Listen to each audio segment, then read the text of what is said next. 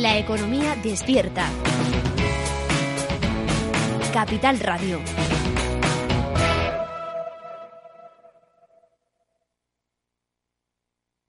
Neynor Homes les ofrece inversión inmobiliaria con Meli Torres.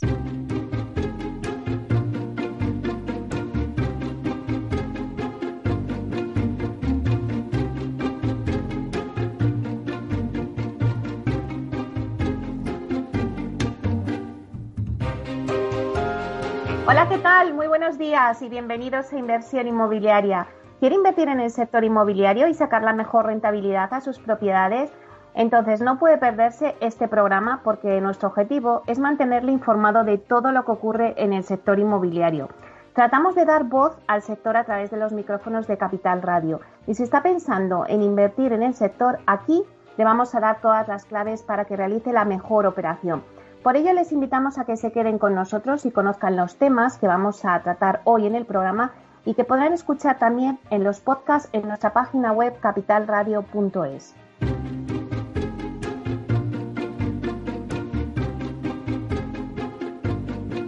Bueno, pues vamos a contaros lo que llevamos hoy en el programa. Hoy en el debate vamos a hablar de un tema muy interesante y vamos a hablar de las redes sociales y el sector inmobiliario. Las redes sociales cuentan ya con más de 3.000 millones de usuarios, es decir, más de un 80% de los usuarios de Internet en todo el mundo. Nos preguntamos, ¿qué redes utilizan el sector inmobiliario? Un sector que, bueno, pues ha sido siempre muy tradicional y que en los últimos años ha entrado de lleno en las nuevas tecnologías y se ha hecho más digital. Bueno, pues para hablar de todo ello, si es tan digital como se dice o no, pues vamos a contar con expertas del sector. Además, os traemos el primer barómetro sobre el uso de las redes en el sector inmobiliario elaborado por la consultora Smart Real Estate. Estarán con nosotros Virginia Fernández, que es consejera delegada de la consultora Smart Real Estate, Rosario de Castro, que es experta en marketing digital, es profesora también del IE en Procter y directora académica del programa de comercialización de activos inmobiliarios, además directora de marketing y sistemática comercial de Sareb. También estará con nosotros Fátima Hijons, que es directora ejecutiva de cuentas de la consultora de marketing PZT. Y por último estará con nosotros también Beatriz Díaz, que es técnico de marketing digital en Vía Celeré.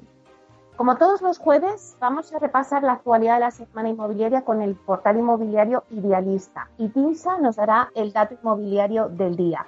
A las 11, en nuestra sección La Voz del CEO, tenemos la entrevista de la semana con José Luis del Valle, que es presidente del Consejo de Administración del AR España. Nos va a analizar un poco los resultados que ha tenido la compañía en el ejercicio 2020. Luego entramos en todas nuestras secciones. Tendremos nuestra sección de urbanismo con Pablo Cereijo, que es consejero delegado de Visualor. También nuestra sección La Vía Sostenible con Vía Agora. Luego hablaremos de PropTech y estará con nosotros Diego Bestar, que es consejero delegado de Urbanitay. Y por último tendremos el blog de Alfredo Díaz Araque, también experto y fundador de Spanish PropTech. Así que eh, bueno, pues todo esto es lo que vamos a tener a lo largo de estas dos horas y media. Yo creo que hay un montón de cosas bastante diferentes, así que pues no os podéis mover de ahí. Así que ya empezamos. Inversión inmobiliaria con Meli Torres.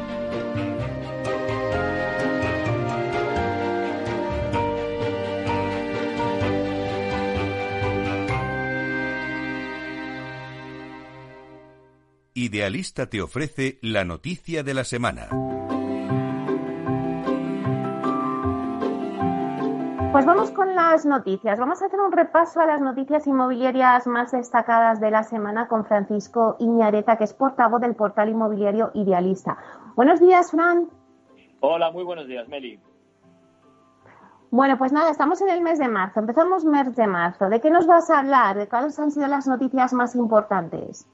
Bien lo sabes, Meli, que cuando empezamos mes lo que hacemos es ver qué ha pasado, tomarle el pulso a los precios tanto de venta como de alquiler del mes anterior, de febrero. Ya los tenemos encima de la mesa, los informes calentitos. Vamos a ver qué es lo que ha pasado en España eh, durante el mes de febrero. Vamos a empezar con la venta.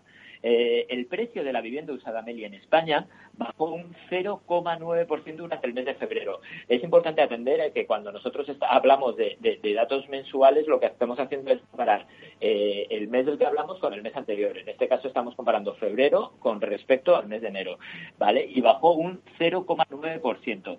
En total se situó el metro cuadrado en 1.771 euros. Eh, si atendemos al último trimestre, hablaríamos de una subida de un 0,1%. Y si nos fijamos en el dato de 2020, la subida interanual es del 1,1%. Pero vamos a ver, con, esta, con estos datos intermensuales de los que estamos hablando, ¿qué es lo que ha pasado por comunidades autónomas? El precio ha bajado durante el mes de febrero en 14 regiones españolas. ¿Quién está liderando las bajadas? La Rioja, con un menos 2,1%. Eh, le siguen Murcia y Extremadura, con un menos 1,2% eh, en ambas regiones. A continuación, eh, podríamos situar los decrementos de Andalucía y la Comunidad Valenciana y Aragón, que están en un menos 1,1% en los tres casos. Por el contrario, Baleares eh, se sitúa en un 0,7% de subida, es la región que más sube de precio durante el mes de febrero la Comunidad de Madrid con un 0,4% y con un 0,1%. Si hacemos ese ranking del que siempre hablamos, lo hacemos por comunidades, pues veríamos que Baleares se mantiene como la comunidad eh, la autonomía más cara, 3.129 euros por cada metro cuadrado. Por detrás ya se situaría en la Comunidad de Madrid, que no llega a los 3.000, se queda en 2.877 euros por cada metro cuadrado, y en Euskadi que estaría en 2.669 euros por cada metro cuadrado.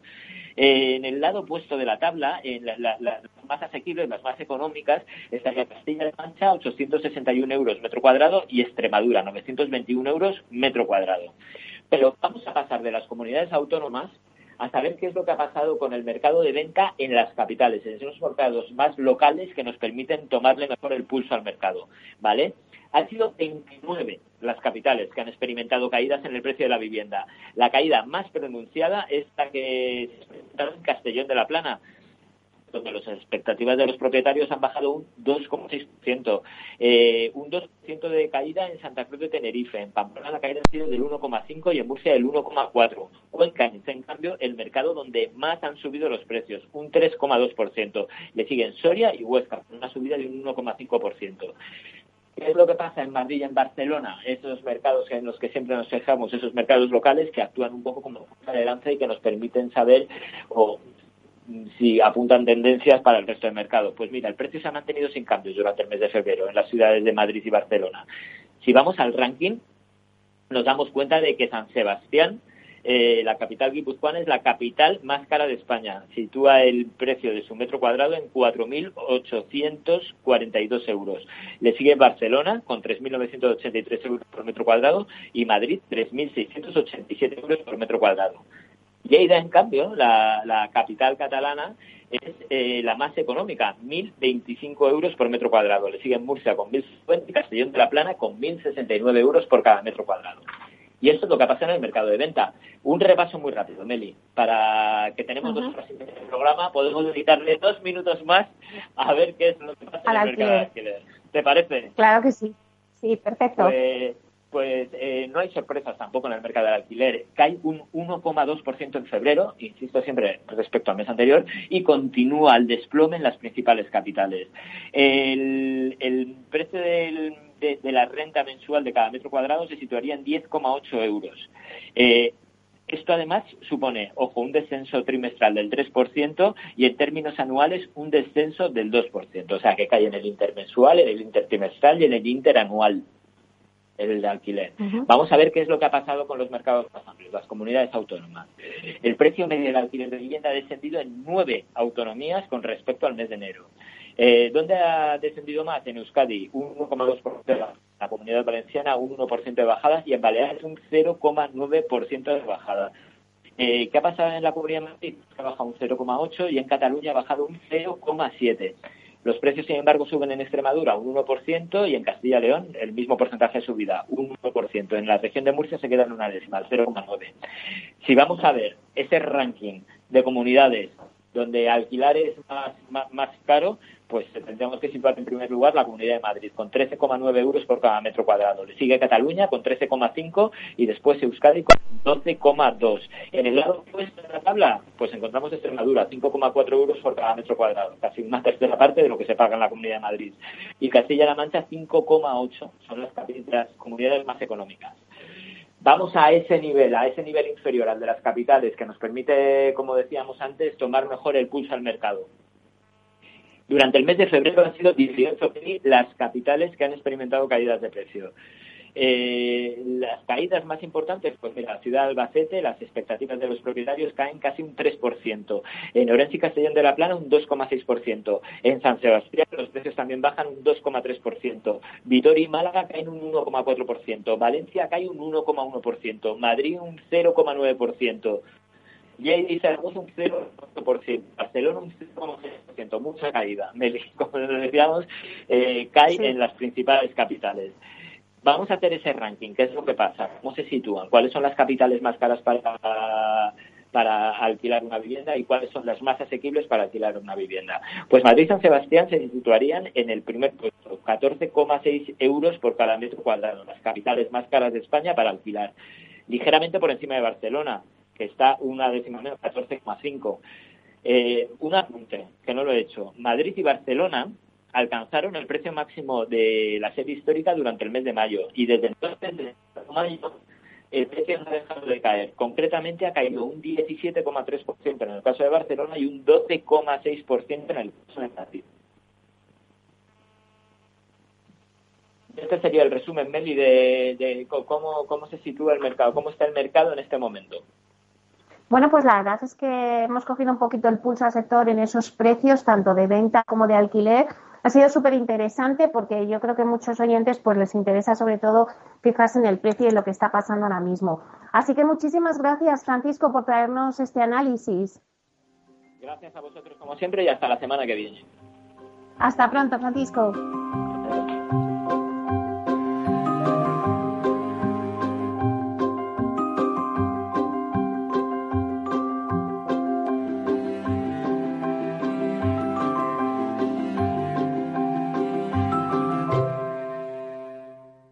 El dato del día con Tinsa.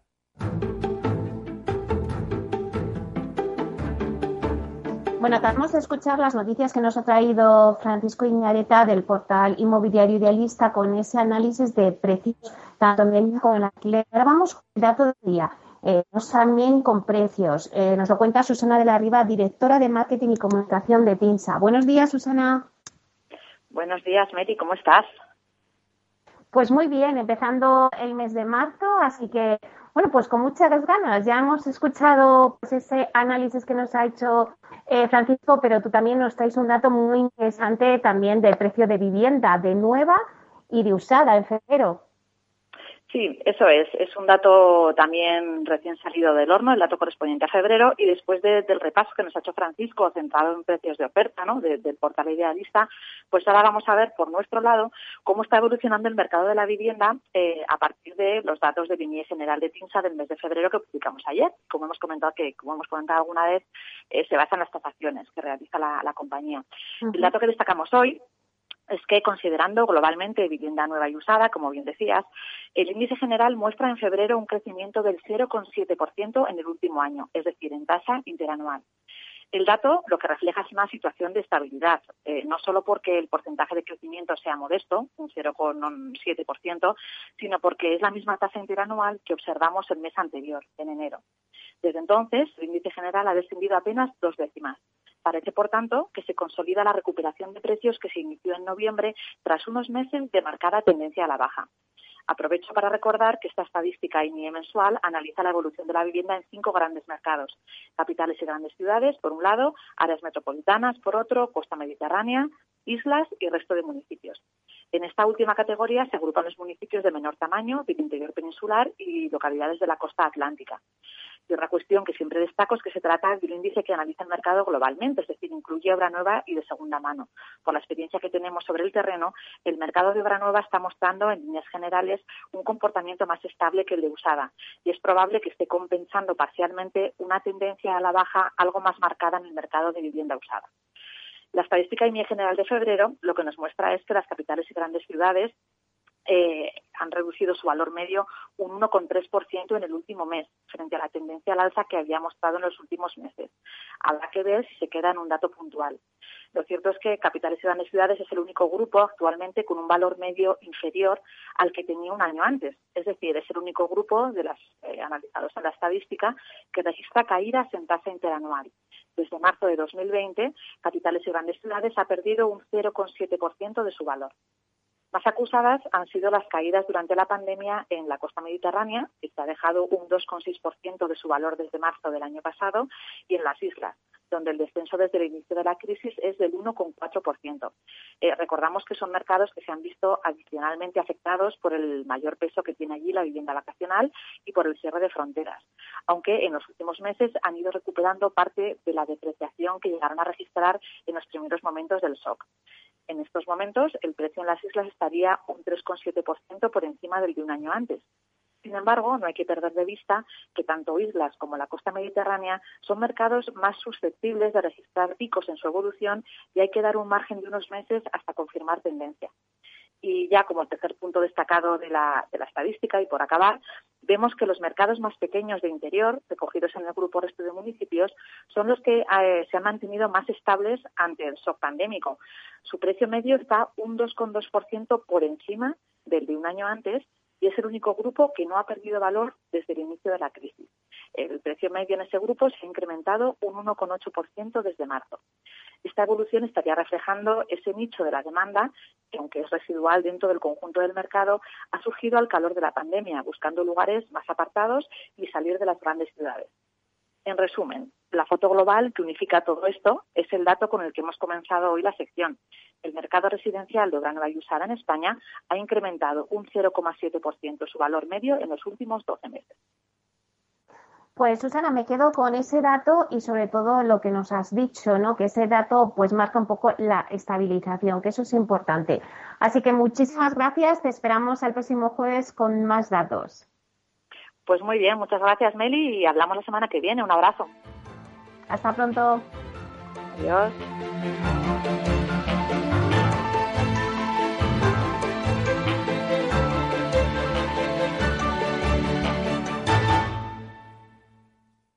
Tecnología propia, rigor técnico y una potente base de datos son el punto de partida del asesoramiento independiente que TINSA presta a todo tipo de inversores en real estate. Conoce en la web tinsa.es cómo podemos ayudarte a rentabilizar tu inversión a través de estudios de mercado, valoración RICS, AVM de grandes carteras o consultoría fiscal, entre otros servicios. TINSA, valor de confianza. Inversión inmobiliaria con Meli Torres.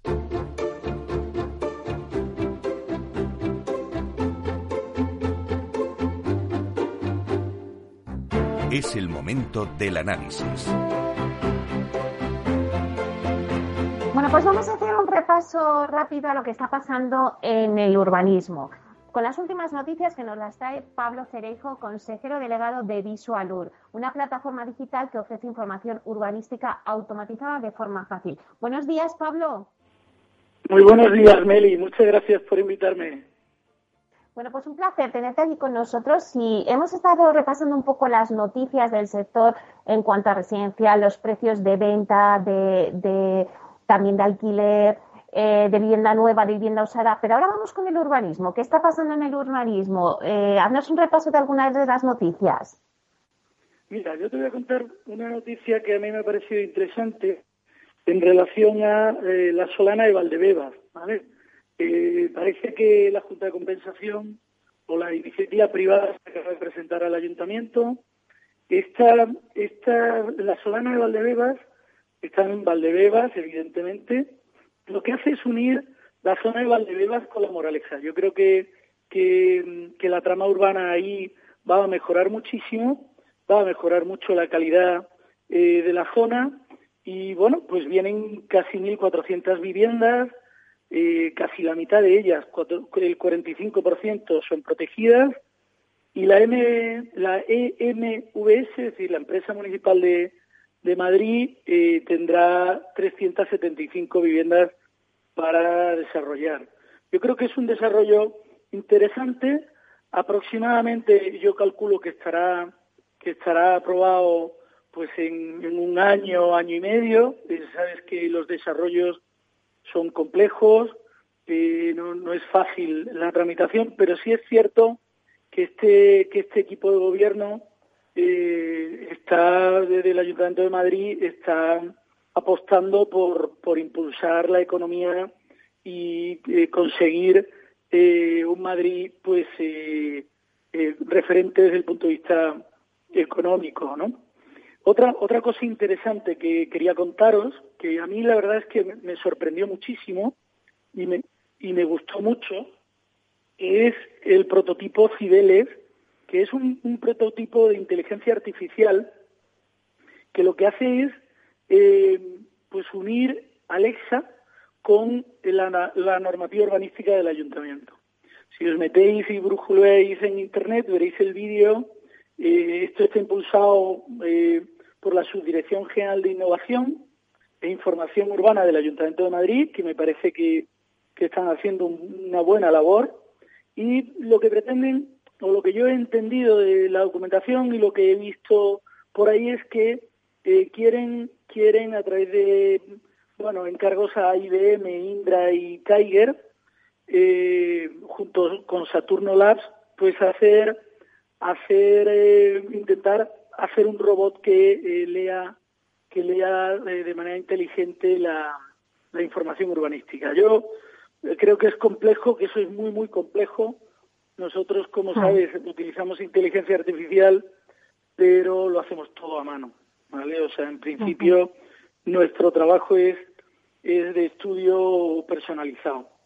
Luego otro, otro portal que me ha parecido muy interesante es este ya es de hace, de hace tiempo, es el portal de suelo de la Comunidad de Madrid, donde los ayuntamientos pueden anunciar la venta de, parcelas en un geoportal donde efectivamente se ven se ven eh, las parcelas y la normativa urbanística de aplicación. Yo creo que el camino va por ahí, ¿no? Eh, hace falta que la administración eh, se modernice y busque fórmulas para llegar al inversor, ¿no? Y, bueno, todas estas. Y luego, y luego por último, eh, sí ha sacado el Ayuntamiento de Madrid un, un portal.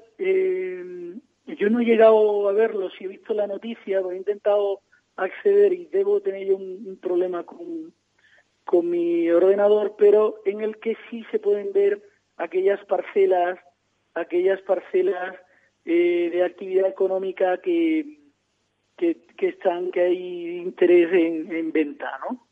Bueno, pues eh, yo creo que, que, son buenas noticias que la administración pública eh, apueste por la innovación y sobre todo busque eh, pues llegar al, al inversor, ¿no? Y que, que no sea tan complejo. Bueno, que apueste por la innovación, algo que vosotros eh, lleváis apostando ya varios años desde Visualur. Y cuéntanos ahora mismo, pues, en qué informes estáis trabajando, eh, Pablo. Mira, eh, hace poco, como sabes, sacamos, sacamos un informe global en el que se analizaba todo el suelo urbano consolidado de las 22 ciudades de mayor de, más de 50.000 habitantes. Sacamos los datos de esas 22 ciudades por el, del uso residencial unifamiliar y ahora, eh, pues esta semana vamos a sacar los de suelo industrial, semana que viene saldrán los de los datos de, suelo de equipamiento, el industrial, pues evidente para, para hacer industrias, almacén, eh, logístico, etcétera. El equipamiento es suelo pues para hacer colegios, residencia de tercera edad, hospitales, eh, universidades o, cualquier cualquier eh, edificio oficial eh, pues eh, municipal o, de cualquier institución no y por último sacaremos el, el suelo vacante de terciario comercial del industrial, pues te adelanto. Mira, el municipio que más suelo industrial eh, tiene eh, ahora mismo de estos 22 ciudades de más de 50.000 habitantes es Alcalá de Henares, que tiene el 39% de su suelo, es 1.100.000 metros cuadrados destinado a suelo industrial. Eh, no, te, no te voy a aburrir con los datos, pero por ejemplo Majadahonda tiene 0 metros cuadrados, Pozuelo 1.600 metros, que es menos del 1% de su suelo de su suelo urbano consolidado. Colmenar Viejo tiene 172.000 mil metros con, con un 12%. Boadilla tiene 50.000 50.000 metros cuadrados, que supone el 2% de su oferta de suelo. Alcorcón tiene 300.000, que supone el 25% de el 25% de su oferta de suelo, ¿no? Estos datos, pues al final eh, es la primera vez que se, que se ofrecen así, ¿no? Esto eh, a nosotros nos está eh, ayudando mucho a hacer análisis de cómo, de cómo realizar estudios y, y pues es un poco como el que el informe que os, que os, que os conté hace más de un año de la salud del urbanismo, ¿no? Donde se pueden comprobar pues datos de tramitación, de estudio de detalle, planes parciales, pues esos datos nunca se han analizado. Y Visualur pues está aprendiendo al final, pues todo este trabajo que estamos haciendo, como es nuevo, pues eh, para, todo, para todos nosotros pues está siendo eh, pues muy interesante, ¿no? A mí me, me apasiona pues poder analizar, pues no sé, el otro día una compañía de rating decía, oye, pues es que nos interesa mucho a los efectos de, calcular el riesgo inmobiliario para el Banco de España. Oye, pues, pues fenomenal, aquí tienes los datos, ¿no? O, para empresas inversoras, ¿no? Que efectivamente eh, quieren quieren localizar suelo un sitio o en otro, pues con estos informes gratis que estamos colgando en nuestra web, pues evidentemente eh, pues sabrán dónde con, con, qué facilidad meterse en un sitio o, en otro, ¿no? Donde hay más o menos oferta, ¿no? De todos los tipos de suelo. A nosotros es un es una gozada. Pablo, perdóname, Pablo. sí. Porque Pablo, eh, en este informe que nos acabas de contar, que lo, estás diciendo, que son públicos y que si se mete en vuestra página web lo puedes acceder, eh, nos contabas que de los 22 municipios que habéis eh, estudiado en la Comunidad de Madrid, Alcalá de Henares es la que tiene mayor suelo disponible para industrial. Eso, y por ejemplo, hablabas que eh, tenía, no tenía ninguno, tenía cero. Eso quiere decir que eh, estamos viendo esa radiografía que Majadahonda pues es más eh, suelo, o sea, es una población más con, para residencial y quizá Alcalá de Henares que también tiene su parte industrial, ¿no? Ahí ya vemos las tipologías. Esa, esa es una, una lectura, ¿no? Eh, es una lectura. otra que te puedo decir, pues analizando Majadahonda, ¿por qué no tiene suelo? pues es que tiene un suelo en desarrollo eh, industrial en la zona noroeste de la ciudad, muy alejado, de, por, encima de del centro comercial eh, este eh, oeste, no me acuerdo ahora mismo cómo se llama ese centro comercial que es muy conocido. Y entonces ese suelo, lo que le puede decir al alcalde mm, cuando lee estos datos es, oye, pues es que a lo mejor no tenemos suelo industrial, pero deberíamos impulsar ese desarrollo que tenemos ahí de, no sé si son 180.000 metros, y es suelo urbanizable eh, sectorizado, ¿por qué no lo impulsamos? ¿no? O sea, eh, esto sirve para que eh, los propios propietarios del suelo o, responsables políticos se preocupen y digan, oye, es que a lo mejor este desarrollo que tenemos aquí, pues lo, lo deberíamos impulsar porque no tenemos apenas oferta, ¿no? Eh, con el uso industrial o con cualquier otro, ¿no? Yo quería decirte una noticia eh, para nosotros importantísima. Ayer, ayer me comunicaron de, de la, de la, del registro de, de, la propiedad intelectual que nos han registrado nuestra base de datos. Para nosotros es un hito importantísimo porque eh, el secreto, nuestro secreto, no es más que trabajar la lectura de de los documentos y digitalizarlos, pero eh, todo eso es gracias a una base de datos que tenemos que además hemos registrado en el registro de, de, propiedad intelectual y nos lo, nos lo acaban de conceder ahora, ¿no? Y, y bueno, pues quería muchísimas gracias. Muchísimas gracias, Pablo, por, enhorabuena además por ese registro. Muchísimas gracias, Pablo. Ya nos contarás los siguientes informes en conexiones sucesivas. Pablo Cereijo, consejero delegado de Visualud. Muchísimas gracias por esta oportunidad.